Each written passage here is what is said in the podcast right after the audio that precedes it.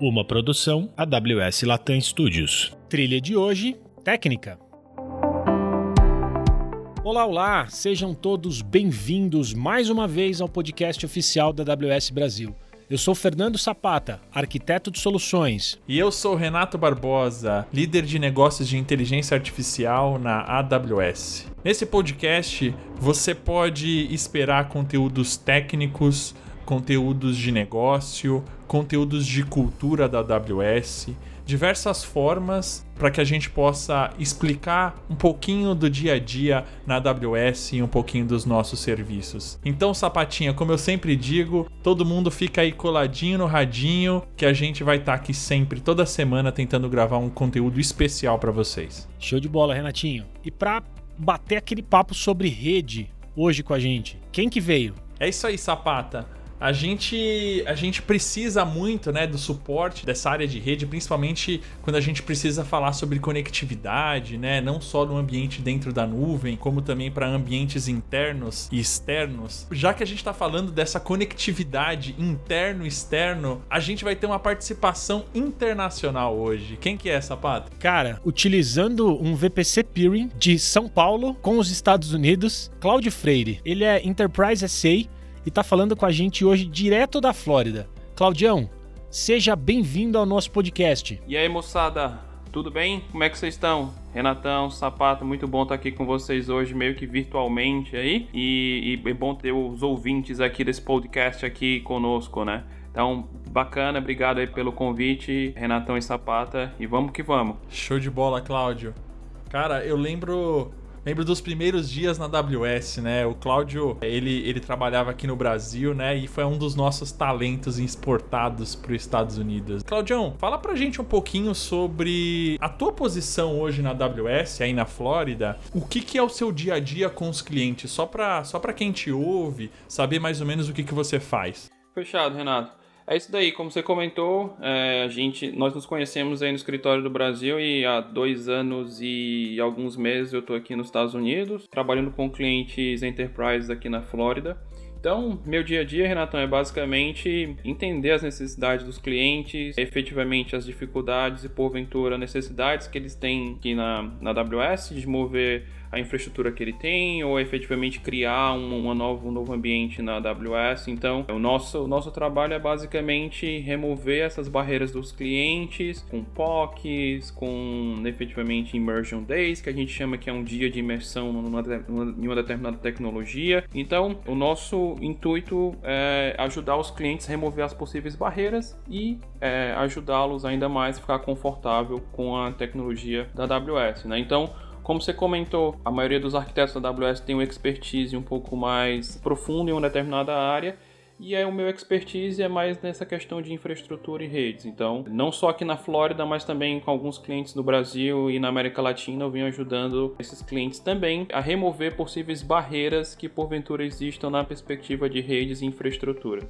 Cara, show de bola, Claudião. Pra gente começar aqui o nosso, o nosso bate-papo, fala um pouquinho pra gente quais são os principais serviços de rede que a AWS possui. É legal, é, Sapata. Eu acho que, que um ponto importante também é todos os serviços da AWS minimamente dependem de rede, né? Então, quando vocês tiverem o conhecimento dos principais serviços e como arquitetá-los e como utilizá-los de uma boa forma na, na, na infraestrutura e na arquitetura de vocês, é a melhor forma que tem, tá?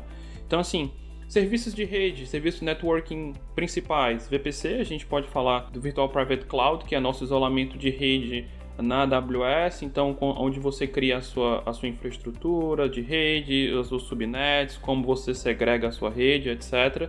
A gente tem um serviço nosso de DNS que é Route 53, DNS privados e públicos, e aí a gente tem vários load balancers aí para ajudar os clientes na, na, infraestrutura de escalabilidade na, na, perspectiva de balanceamento de carga. E a gente vai passando um pouco por CloudFront, que é o nosso serviço de CDN, com várias distribuições aí espalhadas pelo mundo. Transit Gateway, mais recentemente, um serviço bastante popular na perspectiva de rede, vários clientes utilizando o Transit Gateway para facilitar a comunicação entre VPCs e a infraestrutura é, on-premises dele, assim como serviços de de Direct Connect, que é o nosso serviço de, de conexão entre dois pontos, uma conexão física entre um ponto do seu data center, da sua infraestrutura on-premises até a AWS, assim como o VPN também, né? Então, VPN, canais IPsec aí, né, túneis IPsec para para que você também tenha essa comunicação e mantenha essa infraestrutura híbrida, tá? Então, mais uma vez, super importante conhecer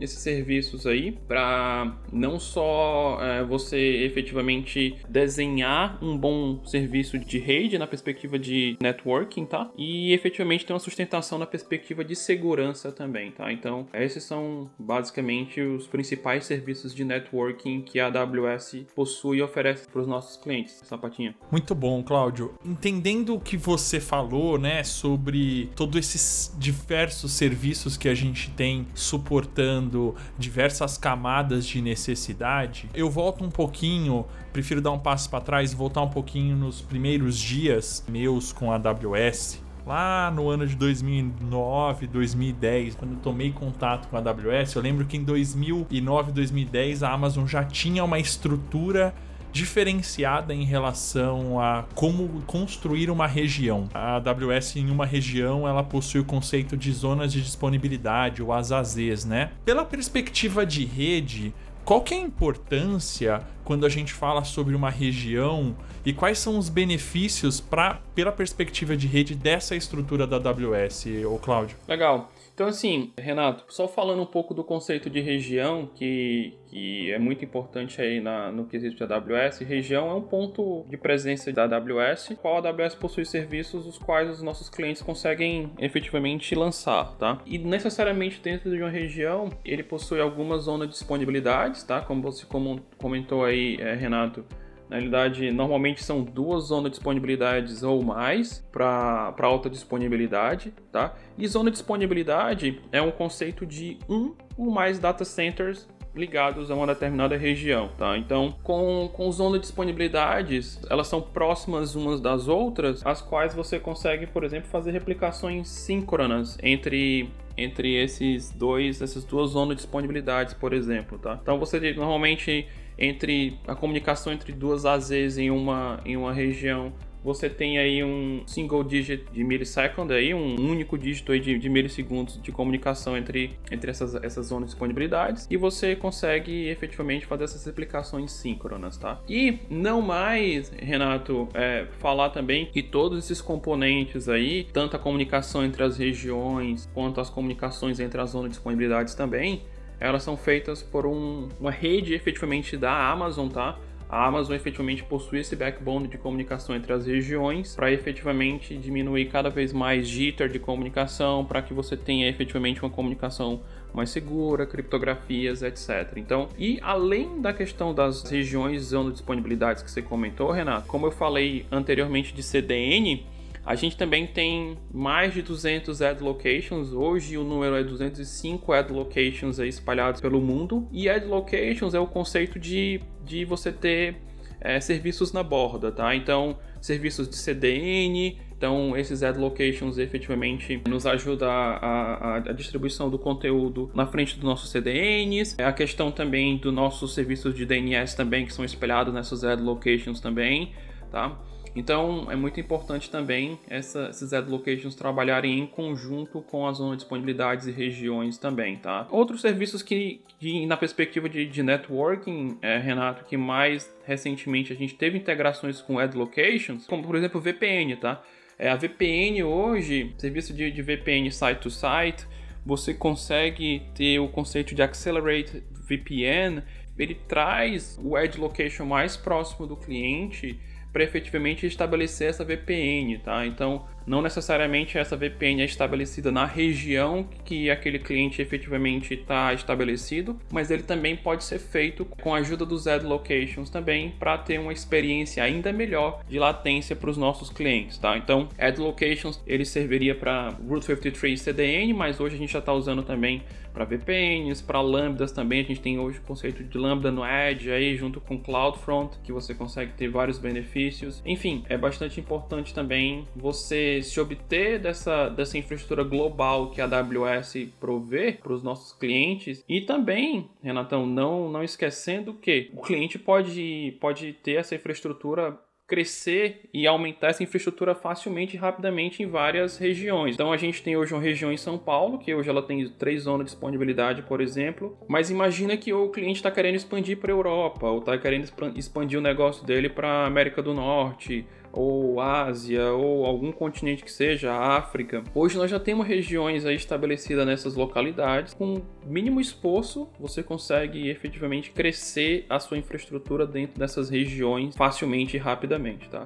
Então, foi é, mais ou menos esses, esses pontos aí na questão da infraestrutura global, Renatão. Claudião, interessante isso que você comentou com relação à, à, região, todas essas opções de conectividade. Uma coisa que os meus clientes, né, principalmente, sempre perguntaram tem relação direta com as estruturas de VPC. Tá? Então, eu queria que você falasse um pouco, Claudião, sobre não só qual é a importância e a definição né, da, da VPC, mas se você conseguir aí colocar algumas boas práticas, né, para que o cliente entenda qual é a melhor forma de começar, né, ou quais são os pontos de atenção que ele precisa ter quando ele está pensando em, em, VPC. Consegue ajudar a gente com isso? Claro. Vamos lá, Sapatinho. Acho que um, um, ponto principal aí na questão de decisão de VPC é a questão do overlap de IPs, tá? Então, quando você vai é, fazer uma arquitetura você vai pensar numa arquitetura de VPCs e que você tem a perspectiva de crescimento ao redor do globo, de outras regiões, ou até mesmo uma possível comunicação com o teu ambiente on-premises aí também, você não pode ter mesmos IPs, mesmos, mesmas redes em, em, por exemplo, na tua infraestrutura na AWS, assim como a sua infraestrutura on-premises ou em uma outra região que seja, tá? Se você efetivamente tiver esse overlap de IPs, você não vai conseguir fazer roteamento entre essas regiões, tá? Então você normalmente você vai ter dificuldade para falar com região, região X, Y ou Z, ou de repente até com a tua infraestrutura on-premises também, tá? Então primeiro ponto, pensar muito na questão de overlap de IPs. Quais são os endereçamentos de IPs que eu vou utilizar para minha VPC e para as minhas VPCs ao redor do globo, tá? E um outro ponto muito importante também, você pensar na segregação de serviços públicos e privados, tá? Então, o mesmo conceito que hoje você tem na, na sua infraestrutura on-premises, de ter DMZs, etc., infraestruturas públicas, é, subnets públicas e subnets privadas, você também tem esse conceito na AWS, tá? Então, um ponto na perspectiva de segurança também, como você vai segregar essas redes, quais vão ser os serviços que serão públicos, quais são os serviços que serão privados, como que eu vou comunicar uma infraestrutura on-premises com a AWS também. Então, pontos de overlap de IP, como que eu vou segregar os meus serviços em subnets públicas e privadas, isso é bastante importante para as perspectivas tanto de expansão, então eu vou conseguir escalar muito fácil rapidamente também se eu tiver um endereçamento de IPs minimamente definido, assim como eu vou ter uma segurança que é bastante importante para segregações de infraestrutura pública e privada, tá? Então imagina databases, por exemplo, normalmente banco de dados você tem assim, esses componentes aí na sua arquitetura normalmente em subnets privadas, assim como web servers, é, serviços que você vai expor aí para o front-end para o público, normalmente isso fica em subnets públicas ou muitas vezes você só somente coloca o, o load balancer em uma, uma subnet pública e as tuas EC2 ou a tua infraestrutura, os teus API gateways ou, ou o que quer que seja, dependendo da sua arquitetura, eles estão em subnets privadas, tá? E você só expõe uma parte desse serviço para fora, para pública. Então, assim, pense também como você vai, quando você vai desenhar a sua, a sua infraestrutura, quais são os serviços que estarão públicos e quais são os serviços que estarão privados também, sapatinha. Show de bola! Deixa eu te perguntar uma coisa.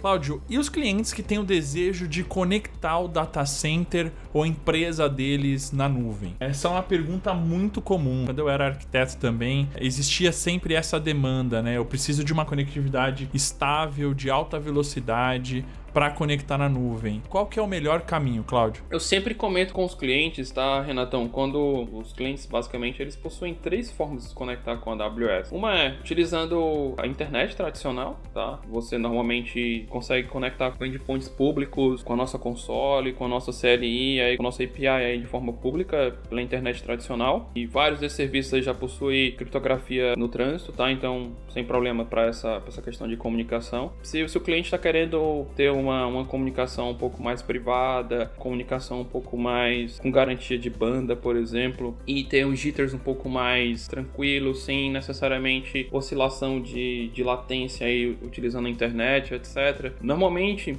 os clientes optam por, por um serviço chamado Direct Connect. Tá. E o Direct Connect, ele fornece, Renato, uma, uma conexão. É, você tem essa possibilidade de ter uma conexão de 50 MB até 10 GB com a AWS. E aí você pode necessariamente ter essa comunicação. Você conecta fibra ótica. Na verdade, é uma, uma conexão entre, entre o ponto on-premises que o cliente efetivamente possui, um data center ou a infraestrutura on-premises dele até a AWS, até um ponto da AWS. E, e normalmente a, as conexões de de, 50, 50 a 500 mega e também um, de 1 a 10 GB também você consegue fazer hoje com, com parceiros da AWS. Então a gente tem parceiros da AWS que provê serviços de Direct Connect para os nossos clientes, tá? Então você pode efetivamente buscar no nosso website lá um parceiro de Direct Connect que provê esse tipo de serviço. Ou para conexões de 1 ou 10 GB, você pela sua própria console você consegue fazer a requisição dessa, dessa conexão. E aí, na, sua console, você vai, na parte de Direct Connect, vai solicitar uma conexão de 1 ou 10 GB. A gente vai gerar para você o que a gente chama de LOA, que o LOA na, na realidade é um documento que te diz quais são quais serão os componentes que você vai plugar o teu, a tua conexão na AWS, tá? E aí, de posse desse documento, você consegue dizer para qualquer operador de, de, de, de, telecomunicações e dizer, cara, eu quero que você me conecte do ponto X ao ponto Y, daqui onde você tem que chegar, tá? Então, assim, isso aí também é uma dúvida grande entre os nossos clientes, tá? Que às vezes acontece é, poxa, eu só posso necessariamente conectar com a AWS com os nossos parceiros? Não necessariamente, tá? Você pode, e a gente tem vários parceiros aí para te ajudar nessa conexão também, que aí são conexões, como eu comentei, de 50 MB até 10 GB, mas também se você tiver uma, uma, parceria com alguma empresa de telecom específica que não está no hall de parceiros nosso, você pode solicitar uma conexão de 1 ou 10 GB e pedir com que essa empresa de telecomunicações faça essa conexão para você, tá? Entre o ponto do teu data center até o ponto de, de Direct Connect nosso, tá? Então, essa é a primeira forma de conexão, digamos assim, privada com a AWS, tá? A outra forma, Renato, é utilizando VPN, tá? Uma VPN site to site. A AWS tem um serviço de VPN do nosso lado, que by design ela já te entrega dois túneis de conexão, que você já tem uma autodisponibilidade do nosso lado, tá? Então, essa, essa autodisponibilidade já é por default no serviço de VPN. Então, você consegue fechar túneis IPsec conosco de forma bem rápida, bem tranquila também, utilizando o serviço de VPN. Só que mais uma vez, o serviço de VPN você vai se utilizar de internet, tá? Essa, esse túnel necessariamente ele normalmente vai, vai por internet e aí você pode ter as variações de latência e de jitter que porventura você não gostaria de ter em alguma conexão direta. Mas para iniciar uma conexão híbrida, para você ter uma infraestrutura híbrida, é um, é um bom início porque você não precisa desembolsar grandes, grandes volumes de grana aí com infraestrutura, etc, para para fechar essa VPN com a AWS é basicamente vai pela internet. Normalmente, clientes de alta criticidade, eles também, só voltando para o ponto de Direct Connect, não só tem um Direct Connect, normalmente eles têm dois aí por alta disponibilidade, com duas com dois parceiros diferentes ou com duas empresas de telecom diferentes chegando em duas localidades do nosso lado de forma diferente também, tá? Por alta disponibilidade. E também, em alguns momentos, fazem fallback com VPN, tá? Então, todos esses serviços você pode ter aí um, na perspectiva de BGP, você pode ter uma alta disponibilidade, por exemplo, de Direct Connect, um fallback com com VPN através do BGP e tudo fica automatizado. No caso de uma possível queda de algum, de algum link desse de Direct Connect, efetivamente ele, ele faz fallback para VPN e você consegue ter essa, esse fallback aí de forma bem tranquila, tá? Se a gente entrar um pouco mais de detalhe, você hoje na VPN você tem uma limitação aí de 1.25 gigabits por segundo, tá? Então se você precisar de algo maior, uma, uma, uma, velocidade maior do que 1.25 gigabits por segundo. Você precisa necessariamente ir para um Direct Connect, por exemplo, que te fornece até 10 gigabits, tá? E você consegue tanto na no, no, Direct Connect você consegue fazer lag, né, que são agregações de vários Direct Connect para atingir uma velocidade superior a 10 GB, assim como no, na VPN também você consegue agregar VPNs com esse MP e consegue atingir também velocidades superiores a 1.25 gigabits por segundo, tá? Então assim, só recapitulando, VPNs e Direct Connect para fazer efetivamente a, as conexões híbridas, de forma híbrida e privadas com a AWS. E você também tem a opção de conectar com a AWS, óbvio, também pela internet através dos nossos endpoints públicos, tá? Então, são dessas maneiras aí as quais você consegue fazer conexão e, e manter essa infraestrutura híbrida com a AWS também, tá? Cara, Show de bola, Cláudio. Mega aula sobre conectividade, VPN, DX e tudo mais. Mas pensando agora, vamos explorar um pouco conexões internas, né? Entre suas contas da AWS, por exemplo. Se eu precisar conectar duas VPCs. Tenho, sei lá, duas contas e eu preciso conectar essas VPCs. O que, que eu tenho de alternativa? O que, que você recomenda? Legal, Sapata. Então, em termos de peering, tá? Que normalmente é, é o conceito que a gente tem de comunicação entre VPCs. Vários clientes têm essa necessidade, tá? Lógico, para diversos ambientes, a comunicação entre as VPCs, o isolamento de rede entre essas contas aí. Então, é, inicialmente, nós disponibilizamos para os clientes o serviço de VPC Peering. Peering nada mais nada menos do que uma comunicação entre VPCs numa mesma conta ou em contas diferentes ou em regiões diferentes também, tá? Então eu posso fazer peering entre uma conta em, entre uma VPC minha São Paulo, que está em São Paulo, e uma VPC minha que está em Virgínia, por exemplo, tá? E falar e, e ter uma comunicação entre essas duas VPCs de forma bem tranquila, tá? Só que, como eu comentei com você, essa comunicação é de uma VPC até uma VPC, até uma outra VPC, tá? E normalmente os clientes têm uma necessidade, tem várias VPCs, tem infraestrutura on-premises também que ele que ele tem para falar, que tem para conversar. E, e, muitas vezes o peering não era suficiente por conta pela quantidade absurda de serviços que alguns clientes possuem de VPCs, etc além do, da comunicação que ele possui, que ele precisa fazer com a infraestrutura on-premises dele, com VPNs ou com o Direct Connect, tá? E mais recentemente, nós, nós trouxemos aí um serviço bastante popular aí na perspectiva de rede, tem vários clientes já utilizando. É, eu, tenho, eu tenho várias calls com vários clientes aí sobre esse serviço que é o Transit Gateway, tá? E nada mais nada menos do que o Transit Gateway pessoal, entendam como o Transit Gateway é como se fosse um centralizador das rotas de vocês, tá? Das rotas e das VPCs dos clientes de vocês. Então, toda e qualquer comunicação entre as VPCs ou com a infraestrutura on-premises, ele passa por esse serviço e ele meio que agrega e concentra todas essas comunicações, tá? E aí você consegue ter rota, você consegue criar suas rotas, você consegue, por exemplo, imagina que você tem VPCs de produção e pré-produção também. Imagina que você não quer que a sua VPC de produção fale com a pré-produção de desenvolvimento, é, QA ou ou UAT ou o que quer que seja, então você consegue fazer restrições desse tipo, mas ao mesmo tempo, por exemplo, eu preciso que a minha VPC de dev fale com o meu ambiente on-premises para pegar algum serviço ou para ter acesso a alguma, algum, algum serviço, alguma infraestrutura que eu preciso na minha infraestrutura on-premises, tá? Então, ele vai se utiliza o Transit Gateway para fazer essa comunicação também com com, com a infraestrutura on-premise, tá? Então, o Transit Gateway hoje é um serviço bastante utilizado quando você tem uma infraestrutura, uma arquitetura com diversas VPCs que você precisa comunicar entre elas, você precisa ter uma comunicação é, entre todas essas VPCs, você precisa fazer restrições de comunicação entre essas VPCs também, assim como o Transit Gateway também possui suporte é, às VPNs e os, e os, os Direct Connect que porventura você tem, tá? Então todos esses caras eles serão conectados nesse Transit Gateway e você consegue fazer toda a questão de rotas, roteamentos, restrições dentro desse serviço, tá? Muito popular, muito utilizado, vários clientes utilizando e, e porventura se você tem uma necessidade de utilizar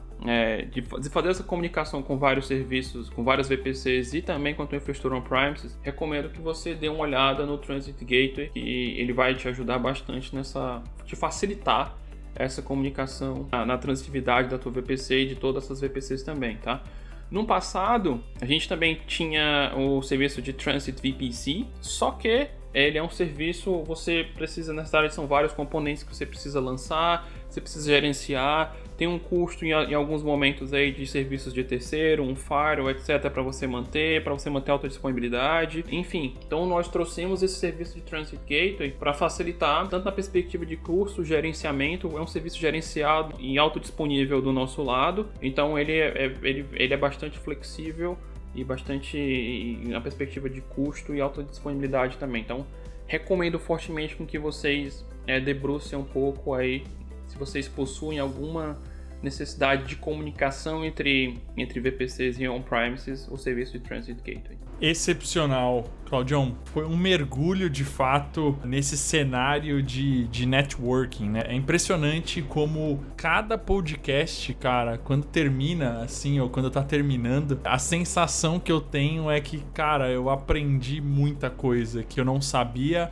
e pude relembrar diversos cenários de diversos clientes aonde eu tinha que trabalhar nesse cenário de network e algumas coisas eu não entendi o porquê. Faz todo sentido, Cláudio. Cara, de verdade, muito obrigado. A gente tá chegando aqui no final do nosso conteúdo do podcast de hoje. E eu queria te pedir uma última coisa só, Cláudio.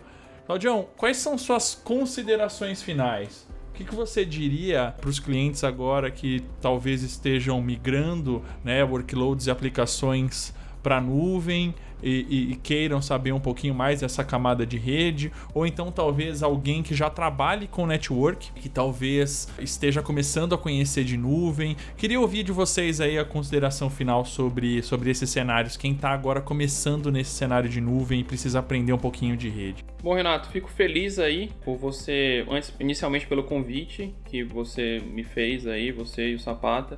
E fico ainda mais feliz quando a gente vê que de alguma forma eu consegui agregar para os seus conhecimentos e espero que para os conhecimentos dos nossos ouvintes também, né? Então é uma felicidade muito grande aí você como você lembra quando você era arquiteto e você ficava muito feliz de alguma forma você ter ajudado o teu cliente e, e de um feedback aí positivo do cliente, tá? Então a gente é uma empresa muito customer obsessed, então por que não ficar feliz aí com o sucesso dos nossos clientes também, tá? Então, falando das nossas considerações finais, Renatão, cara, para quem está começando para fazer a arquitetura da sua infraestrutura de redes na AWS, as sugestões são, como eu comentei anteriormente, pensar muito na, na, na escalabilidade dessa infraestrutura. Muitas vezes você diz, poxa, eu não vou crescer muito na AWS e às vezes você se surpreende com a facilidade, com os serviços que você tem e você daqui a pouco está utilizando diversos serviços, tá? É, e não só serviços, mas também diversas regiões em alguns momentos também, e não e por que não falando quanto à infraestrutura on-premises, tá? Então, pensar muito como vai ser a sua arquitetura de rede, os seus endereçamentos de IPs que você vai utilizar, para você não ter overlap de IPs é, entre, essa, entre essas pontas, entre essas, entre essas localidades, tá? E também na questão da segurança, tá? Se agregar as minhas redes, infraestrutura em, em subnets públicas, subnets privadas, quais são os serviços que vão residir em cada uma dessas subnets e também para quem efetivamente deseja debruçar e mergulhar ainda mais nesse mundo de redes na AWS, a nossa documentação pública ela é bem rica nesse aspecto. A gente tem vários aí workshops na perspectiva de redes também. Nós temos aí um, um, uma prova de, de, certificação da AWS também na área de redes, tá? Então, se você quer se qualificar de alguma forma você que é um engenheiro de redes, você que é uma pessoa que trabalha com redes na AWS e quer efetivamente atestar os seus conhecimentos é, na perspectiva de redes, você tem hoje uma prova de, de networking que você consegue tirar, tá? Você consegue efetivamente é, dizer que, cara, realmente eu conheço o serviço de networking. É isso, tá? Então eu espero que mais uma vez eu tenha agregado de alguma forma aí para os seus conhecimentos e para suas é, para suas arquiteturas de rede, endereçamentos de IPs, regiões, zona de disponibilidade, edge locations, overlaps de IPs, falei um pouco sobre os serviços de redes lá, os principais serviços de rede no início, como que você conecta com a AWS, Direct Connect, VPN, e outras coisas mais. Então, um outro ponto também, como vocês, vocês sabem, a gente evolui o nosso portfólio de rede de forma contínua, tá? De forma bem acelerada. Eu tenho dois serviços aqui, Renatão, para falar para os ouvintes que esse ano de 2020 nós lançamos na região de São Paulo especificamente, que é o serviço de Bring Your IPs, para IPv6, tá? IPv6 hoje você já consegue trazer os seus IPv6 para dentro da infraestrutura da AWS e para a região de São Paulo. Foi lançado em maio de 2020 esse serviço. E, e, em abril desse ano também, de 2020, a gente lançou a possibilidade de você fazer um peering entre dois transit gateways, tá? Então imagina que você tem infraestrutura em São Paulo e em Virgínia e você quer com que esses transit gateways, esses dois transit gateways se falem, tá? Então hoje você também tem essa possibilidade de você fazer um peering de transit gateways entre regiões. Essa feature lançou é, na região de São Paulo também nesse ano de 2020 em abril, tá? Então fiquem sempre ligados no nosso, no nosso serviço de, de AWS News aí que, que a gente lança todos os nossos serviços e, e novas funcionalidades que a gente expõe nesse, nesse feed de notícias. E fiquem sempre ligados que novos serviços na perspectiva de networking, não só na região de São Paulo, como forma global também, a gente, a gente vai lançando, tá? Então, Renatão e Sapatinha, muito obrigado aí pelo convite de vocês mais uma vez. E meus caros ouvintes aí, espero que de alguma forma eu tenha ajudado na arquitetura ou no conhecimento que vocês possuem aí de AWS e de networking também. Beleza? Pessoal, um grande abraço, Sapata e Renatão. Show de bola, Claudião. Cara, mais um episódio topzera aqui no nosso podcast. Dessa vez com Renato Barbosa e Cláudio Freire, direto da Flórida. A gente fica por aqui. Obrigado, pessoal. Até mais.